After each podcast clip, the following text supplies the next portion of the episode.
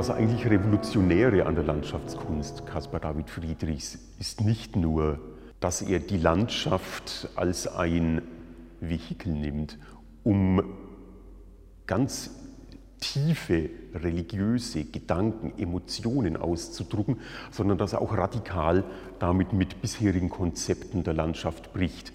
Die heroische Landschaft, die arkadische Landschaft, die Landschaft als Folie für historische Ereignisse, für mythologische Szenen, auch für religiöse Szenen, die wirklich heiligen Legenden entnommen wurden oder biblischen Geschichten. All das finden wir bei Caspar David Friedrich nicht.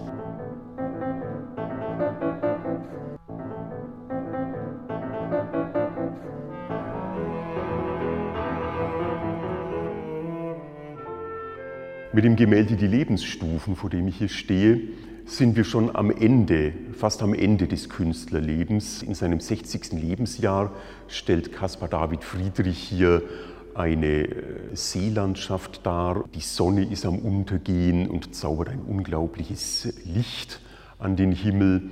Äh, wir blicken auf ein ganz ruhiges, unbewegtes Meer mit fünf großen Seglern, die teils aus dem Sonnenuntergang kommen, teils sich auf den Sonnenuntergang zubewegen, bald auch hinterm Horizont verschwinden werden.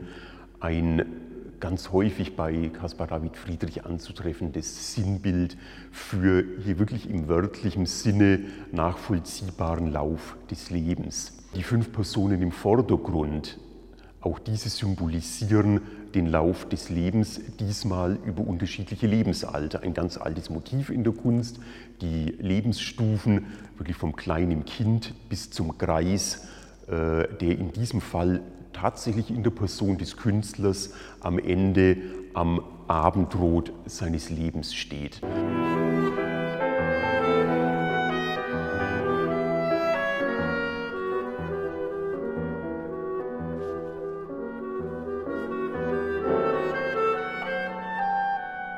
Und wir sehen schließlich zwei kleine Kinder, die mit einem Fähnchen am Strand spielen. Wenn Sie genauer hinsehen, es ist eine schwedische Fahne. Greifswald und die Ostseeküste waren damals nämlich noch unter schwedischer Herrschaft.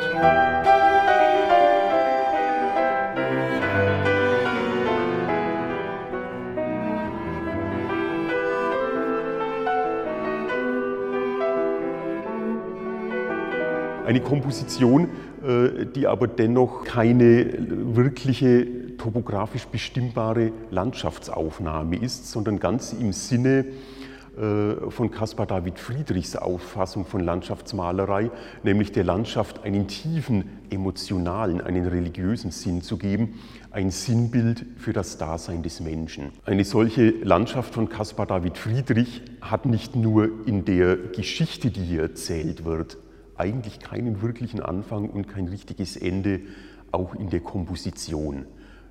Die Menschen, die sich hier am Strand versammelt haben, sind dieser unendlichen Weite des Meeres konfrontiert und auch wir als Betrachter, die sozusagen zusammen mit den Personen im Bild in hinterster Reihe stehen und auf dieses Meer schauen, wir verlieren uns vollkommen in dieser unendlichen Weite, die eigentlich nur durch den Rahmen des Bildes Halt findet. Der Dichter Heinrich von Kleist äh, hat das mit einer ganz unglaublichen äh, Metapher ausgedrückt beim Betrachten eines solchen Gemäldes von Caspar David Friedrich. Es sei für den Betrachter gleichsam, als ob ihm die Augenlider abgeschnitten seien und er dadurch gezwungen wird, sich in nichts anderes zu vertiefen und zu, und zu ergehen als in diesen unglaublichen Weiten der Bilder von Caspar David Friedrich.